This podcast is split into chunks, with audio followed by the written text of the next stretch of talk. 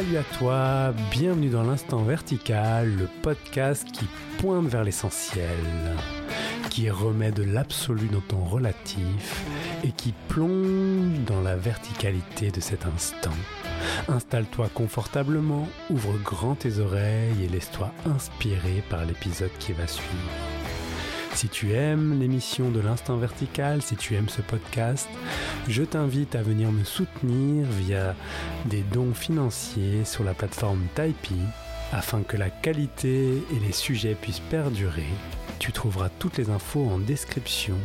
Si le cœur t'en dit, c'est le bienvenu. En attendant, je te laisse à l'épisode qui va suivre après un court instant de silence.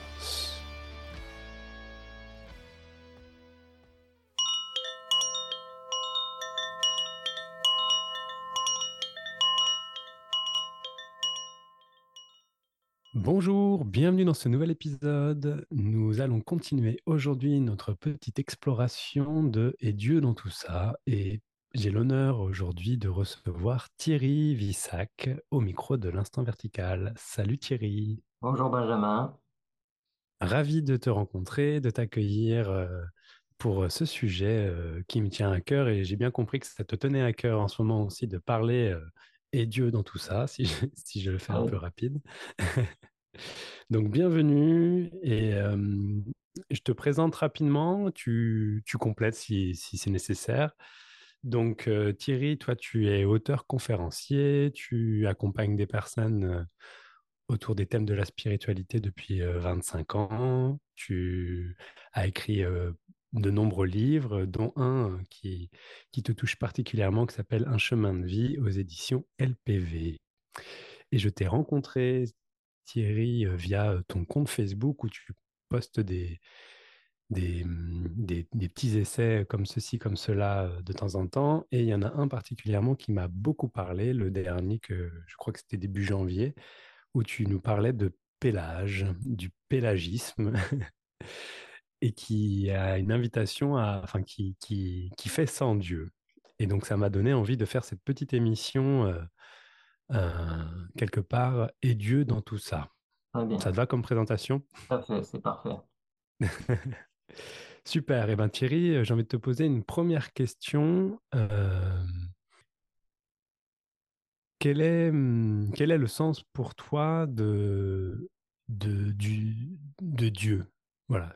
De quoi tu parles quand tu parles de Dieu ou quand tu invoques Dieu ou que tu, tu poses le mot Dieu dans, dans un, enseignement, une conversation comme celle-ci?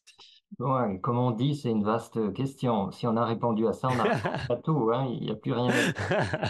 Alors, une bonne question, une question piège. Tu vois, Dieu, c'est l'origine, c'est la source, ce qui se passe justement, c'est que on a fait de Dieu une sorte de, de réalité, euh, un substrat cosmique, transcendantal, inaccessible. Et je pense que pour qu'on puisse dire Dieu dans tout ça, pour qu'on puisse répondre à cette question-là, il faut revenir à la relation personnelle au divin. Donc euh, à une mmh. réalité de Dieu, à une sorte de relation à Dieu qui ne soit pas que celle du New Age qui est apparu, et il n'y a rien de péjoratif hein, dans ce que je dis, mais qui est apparu au milieu du XXe siècle, et en réaction euh, frontale à la religion, et donc on a perdu, on a perdu Dieu euh, dans sa relation personnelle à ce moment-là. Il est parti avec l'eau du bain. Dieu s'est carapaté.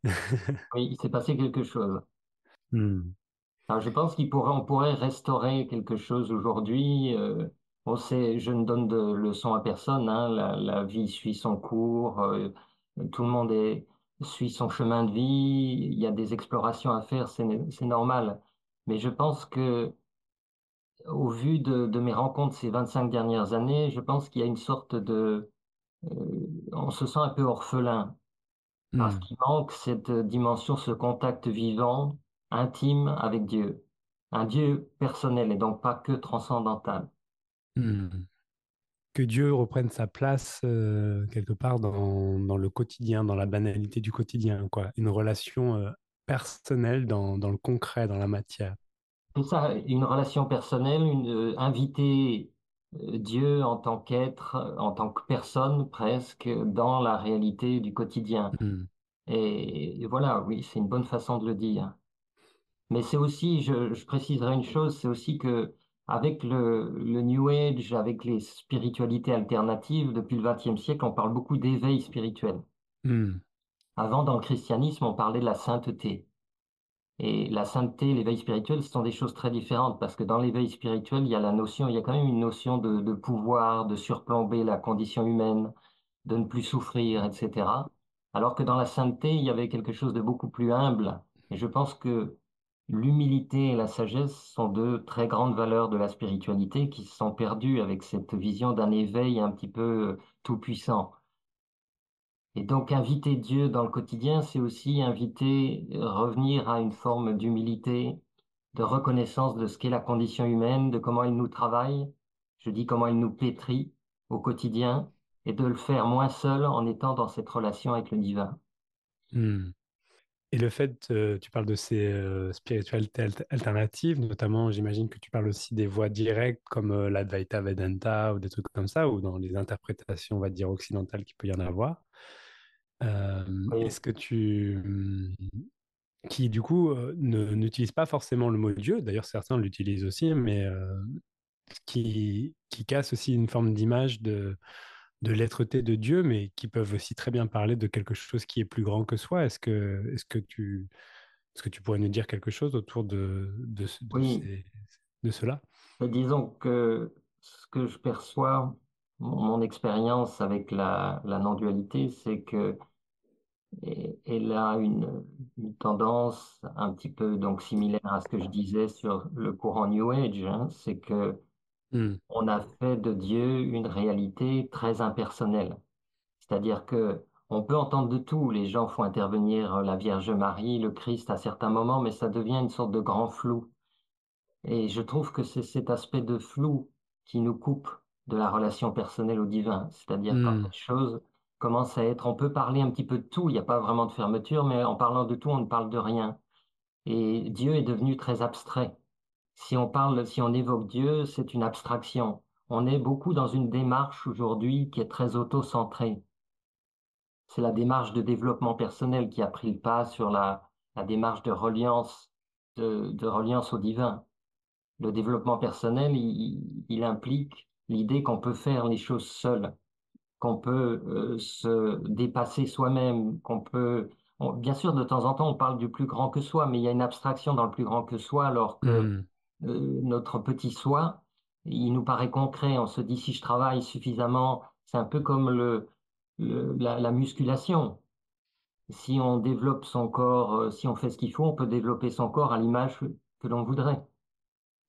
hmm, Donc, quand on travaille sur soi, quand on est dans le développement personnel, on a une tendance à se centrer sur soi-même, et même si on évoque de temps en temps le plus grand que soi, il est trop abstrait pour qu'il y ait une véritable re- relation.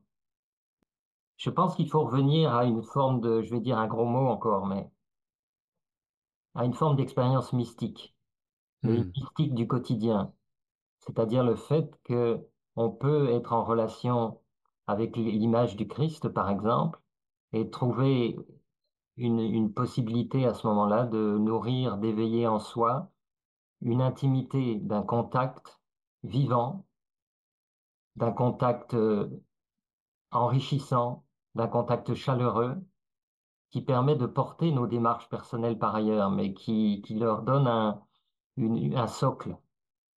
Et c'est ce socle divin qui, qui me semble manquer très fort dans beaucoup des courants actuels. Parce que c'est pas parce qu'on évoque le plus grand que soi, comme tu disais, que on, on invite, on ose la relation personnelle.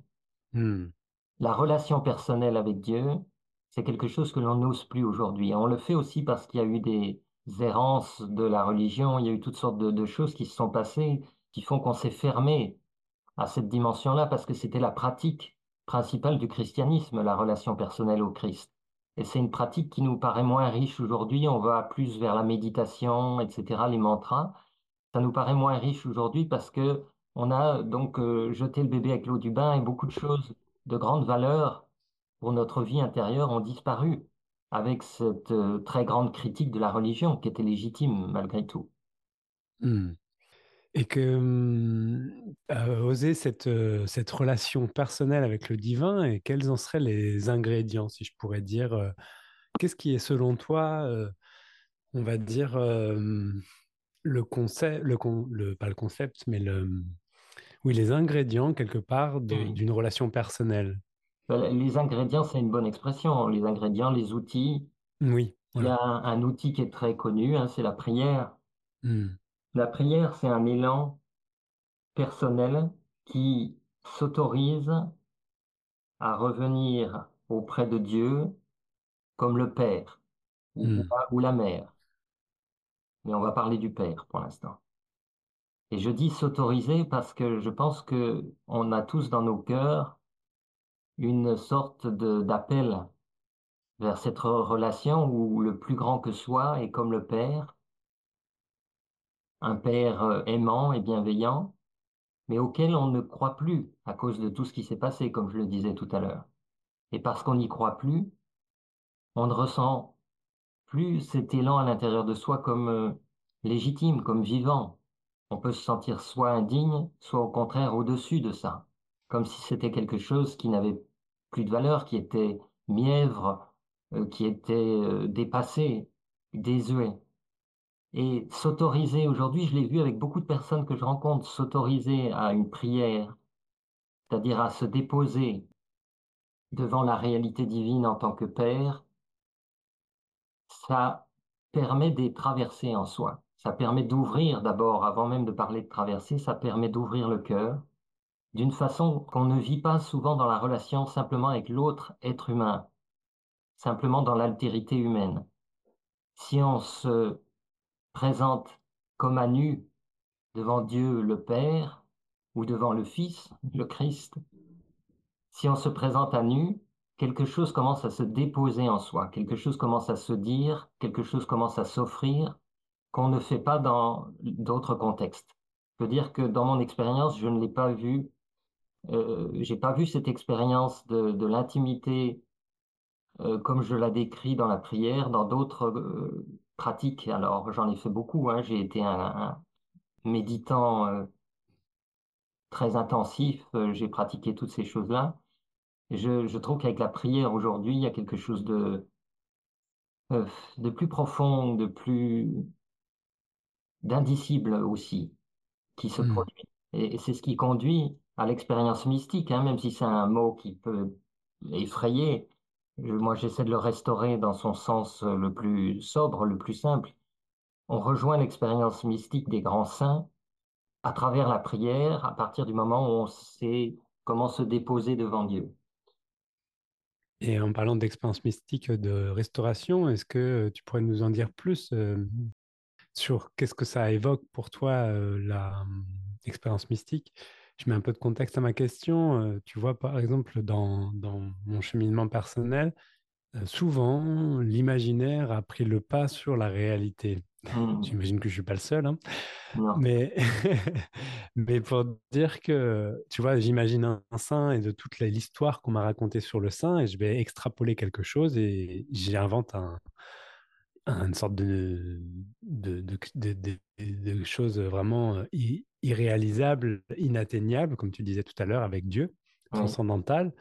Alors que souvent, dans la, dans l'expérience concrète de ce que je fais, je peux avoir même de la compréhension de ce que pouvait être ce que disait le saint, juste parce qu'il y avait un changement de regard qui prenait les choses telles que c'est. Et est-ce que, par exemple, pour toi, l'expérience mystique, c'est quelque chose, bah, du coup, c'est quel mot euh, tu, tu mettrais pour réhabiliter cette expérience mystique avec, euh, avec ta vision, ton regard? Alors voilà, donc expérience mystique, euh, ce que je dirais, c'est que l'expérience mystique, c'est une ouverture, c'est une communion, c'est une expérience qui est plus simple que le mot semble vouloir le dire. Hmm, Et pour reprendre ton mot de tout à l'heure, l'imaginaire, je pense qu'il faut d'abord ne pas avoir trop peur de l'imagination, hmm, parce que ça fait un filtre. Bien sûr qu'on veut une expérience authentique, on ne veut pas imaginer des choses, inventer des choses, mais en même temps, on s'est beaucoup censuré. Ce que je dis quand je dis qu'on ne s'autorise pas la relation personnelle avec le divin. On s'est censuré parce qu'on pense que c'est ridicule, au fond. Hmm. On pense que c'est dépassé. On pense que on a l'image des personnes âgées qui vont à la messe tous les dimanches, un petit peu désespérées. On a une image de misère humaine avec euh, Hmm. l'ancienne sainteté, avec le- la messe, avec l'Église. Donc on ne s'autorise pas à une relation qui risque de nous ramener à quelque chose comme ça. Et donc ça crée une censure, et ce qui fait qu'on n'imagine pas qui pourrait être si simplement toi, Benjamin, moi, Thierry, n'importe quelle personne qui nous écoute se disait, mais indépendamment de toutes les vieilles images, les images d'Épinal, les traumatismes, les mauvaises mémoires de la religion, si indépendamment de ça, si moi je me posais devant l'image du Christ, je dis l'image, hein, parce que par exemple, moi je propose d'utiliser une icône pour commencer. Hmm. Si je me posais devant cette image et que je le faisais indépendamment de tout, de toute mémoire, bon, ça demande un petit travail, ça demande à s'autoriser quelque chose. Si je le faisais, qu'est-ce qui se passerait? Donc plutôt que finalement définir l'expérience mystique, j'aime bien poser les premiers pas. C'est-à-dire que je peux dire que ça va être une communion, qu'il va y avoir un rapprochement, qu'il va y avoir une expérience chaleureuse à l'intérieur de soi, qui va nous surprendre, parce que c'est une expérience qui va nous dire quelque chose qu'on n'imaginait pas trop, justement, un sentiment d'une présence, d'un contact, pas forcément verbal, d'un contact qui nous semblait impossible. Et l'expérience mystique, elle peut prendre toutes sortes de formes. D'ailleurs, l'histoire des saints l'indique. Il peut y avoir des formes spectaculaires, mais il y a beaucoup de formes très sobres qui nous concernent Hmm. tous, je pense. C'est des formes où on a cette, euh, ce sentiment profond qui n'est pas imaginaire, même si on n'a pas eu peur d'imaginer des choses au début, parce qu'il faut débrider tout ça. On a le sentiment profond d'une relation, et d'une relation qui devient importante dans la vie quotidienne, sur laquelle on peut se reposer. Voilà, je ne sais pas si je réponds évidemment à Si, si, si, ça répond à ma question. Si, tout à fait. Et euh, si je, je, je décortique un peu ce thème euh, et Dieu dans tout ça, euh, souvent quand on parle de Dieu également, on parle de la grâce de Dieu. bien sûr.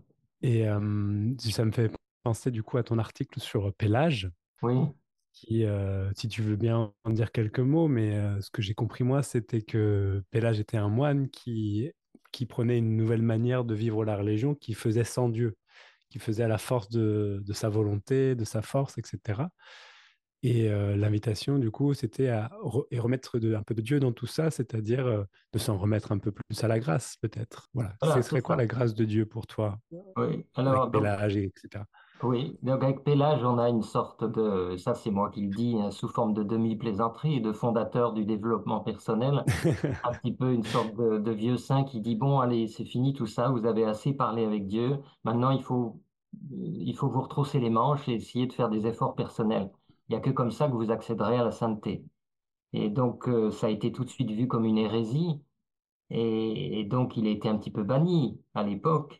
Et c'était vraiment ce thème euh, de faire sans Dieu. hein. Je racontais que j'avais entendu ça dans une conférence de frère Adrien Candiard, qui est un dominicain. Et c'est lui qui avait inventé l'expression des coachs pélagiens. Et j'avais beaucoup Mm. aimé l'expression parce que le mot coach fait bien référence au développement personnel d'aujourd'hui.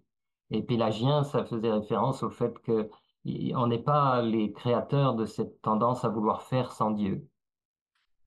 Et donc, Oui, je, trouve ça super malin. Je trouve ça super comme expression. Ça euh, donne pas mal d'indications sur pas mal de choses. Bien sûr, bien sûr. Et tu vois, donc c'était les- c'était ce- cette confrontation qui est un ancien thème hein, religieux entre l'effort et la grâce. Est-ce qu'on est Mm. sauvé, sauvé entre guillemets ou éveillé, comme on dirait maintenant, etc. Est-ce qu'on est sauvé par l'effort personnel ou par la grâce ou par les deux? Bon, la réponse c'est en général les deux, mais il y a des tendances quand même qui penchent d'un côté plus que de l'autre. Les, Mm. les, les moines qui sont en prière dans des monastères auraient tendance à, à privilégier la grâce et dans le développement personnel, on atteint des sommets au niveau de, de l'effort. Mm. Donc la grâce divine, c'est le fait que on considère que tout n'est pas entre nos mains. Certaines personnes même considèrent que rien n'est entre nos mains.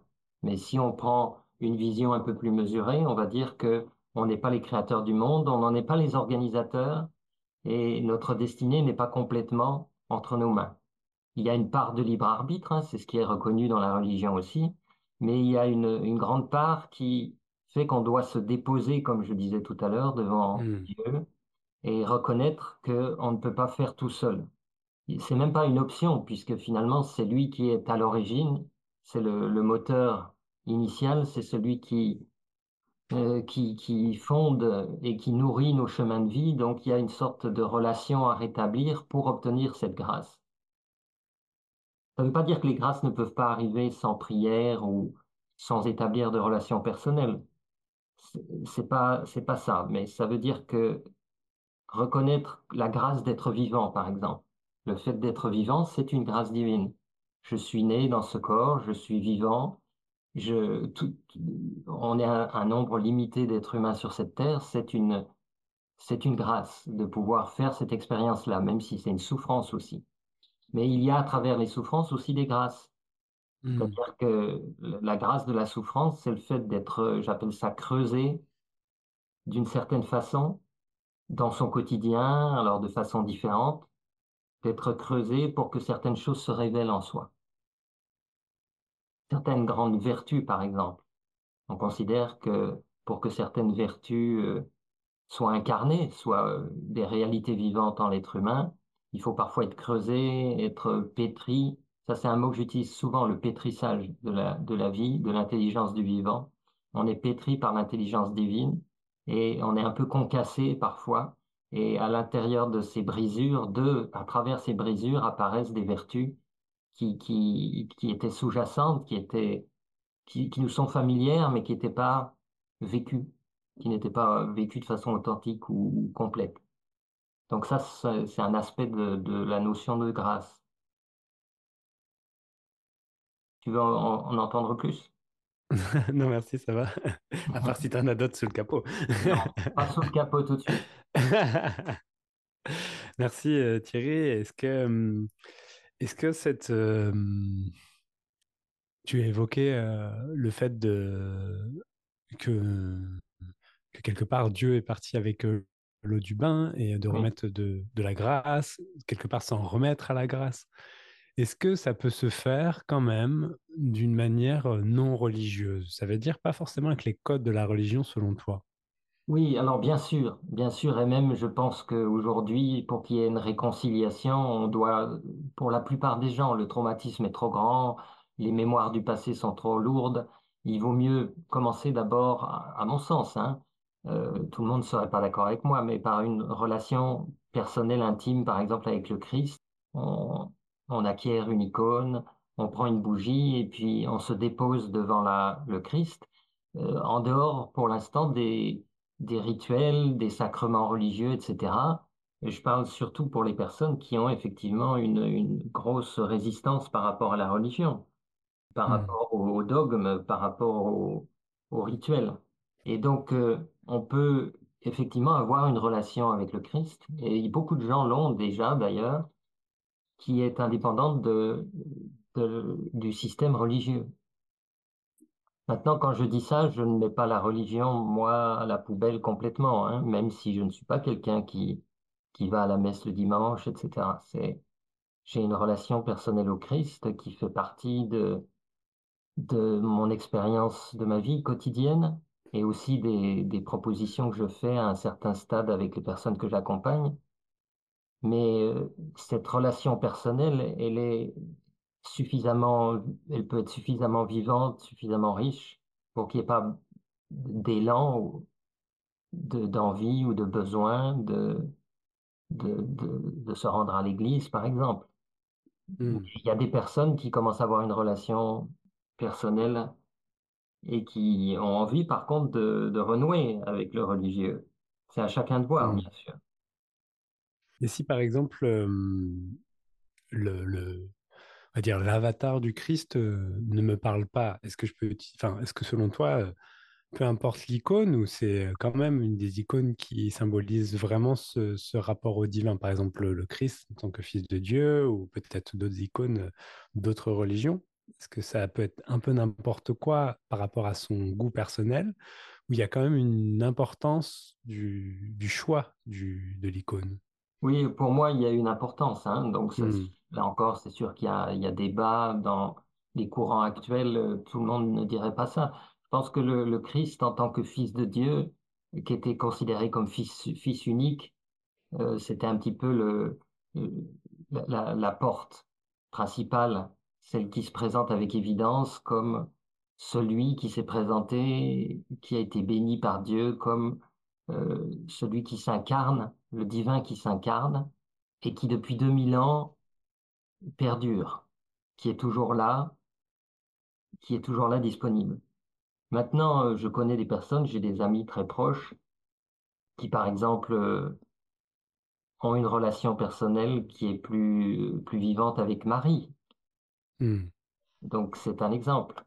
Mais il me semble que dans nos régions, il y a un avantage, il y a une valeur à renouer avec l'image du Christ. hmm. Et donc, par exemple, quelqu'un qui se sent plus proche, par exemple, du bouddhisme, l'image du Bouddha peut, peut lui convenir?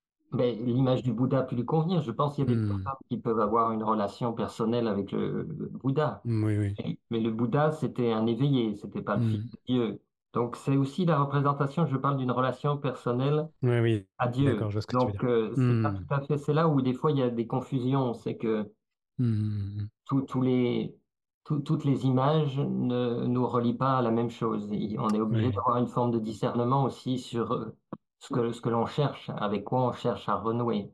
Mais hmm, je peux comprendre que d'autres personnes aient des affinités ou des, sont dans des passages de leur vie ou ont des objectifs qui leur donnent envie de faire autrement. Moi, c'est sûr que mon, invitation, surtout pour les personnes que je sens en train de tourner en rond dans le développement personnel, par exemple, qui, qui se battent avec elles-mêmes à force de vouloir chasser l'ego, à force de vouloir euh, devenir quelqu'un d'autre, etc. Je, mon conseil, il est d'abord avec le Christ.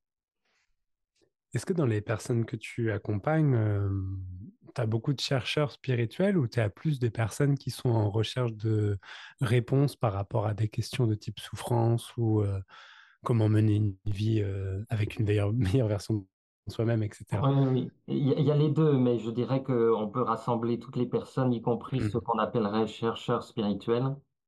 On peut les rassembler dans cette grande Mhm. famille de personnes souffrantes à divers degrés, de personnes souffrantes qui cherchent une traversée, qui cherchent une résolution.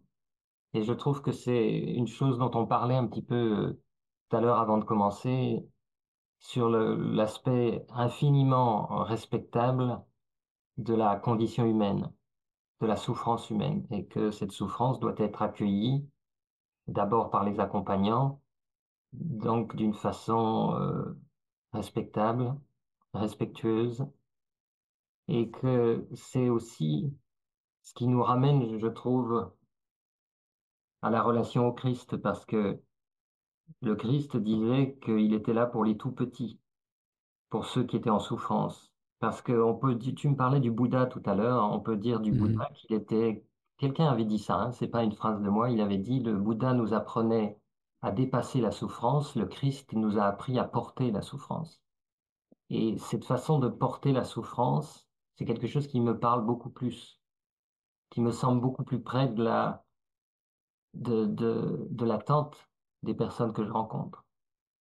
On, on veut bien traverser la souffrance, mais avant de la traverser, et au cas où on ne la traverserait pas, parce que ça peut arriver, comment est-ce qu'on la porte? Comment est-ce qu'on Mhm. vit avec?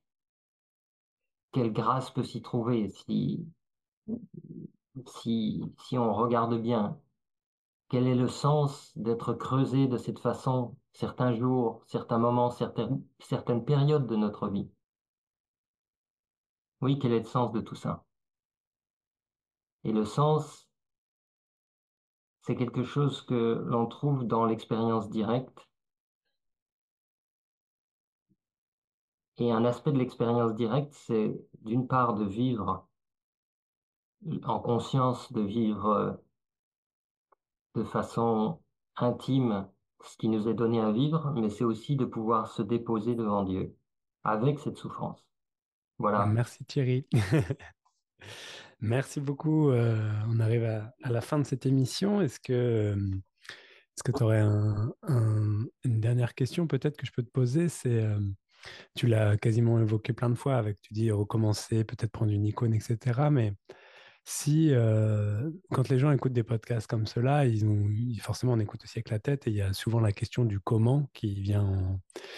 Est-ce qu'il y a un, autre conseil, une autre manière de, se relier à Dieu, autre que, l'icône, par exemple, que tu aurais envie de, de, de partager?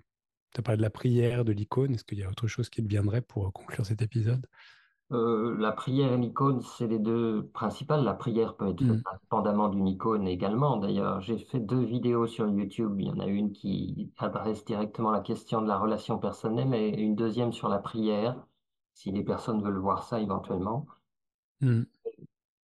Voilà, en tout cas, c'est les deux points euh, essentiels qui te semblent.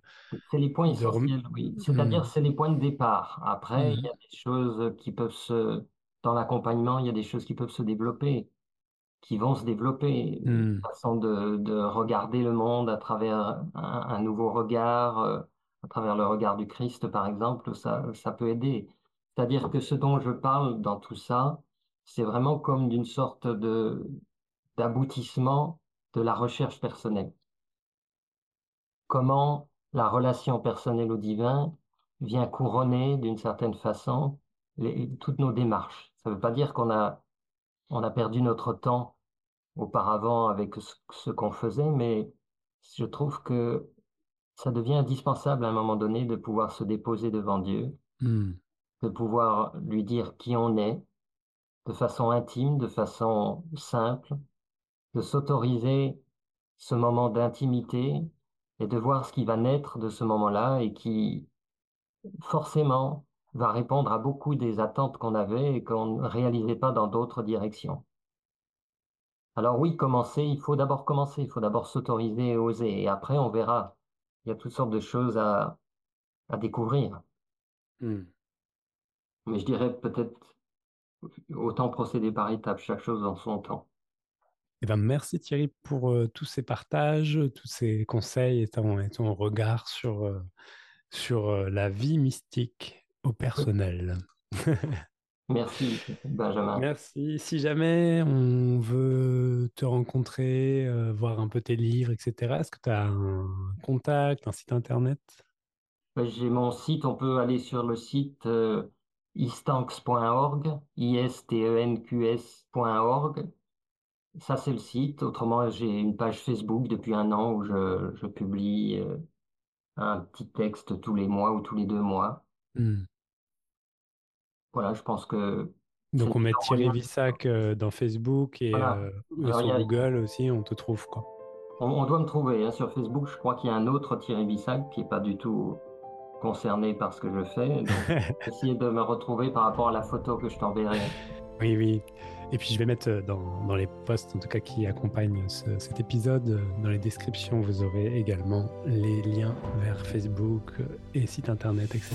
D'accord. Merci Thierry, c'était une joie de te rencontrer, de partager avec toi. Au plaisir de, de remettre ça un de ces jours. D'accord. Merci beaucoup, Benjamin. Merci. Merci beaucoup de votre écoute. J'espère que vous avez pu apprécier la qualité de cet épisode. Retrouvez dès à présent l'émission L'Instant Vertical sur les réseaux sociaux, Instagram, Facebook et YouTube. Partagez cet épisode, commentez, faites-moi le maximum de retours, ça fait toujours plaisir. Si vous avez des idées d'émissions, de sujets, n'hésitez absolument pas à m'envoyer un message sur les mêmes réseaux sur lesquels je pourrais vous répondre. Si vous voulez soutenir cette émission, vous pouvez également faire un don financier via, la plateforme Tipeee qui va permettre de pouvoir faire tout ce que l'on peut faire lorsqu'on est soutenu financièrement, continuer, donner du temps, mettre de l'argent dans du matériel et faire tout ce qui est euh, cool avec du soutien. Vous avez toutes les infos en description.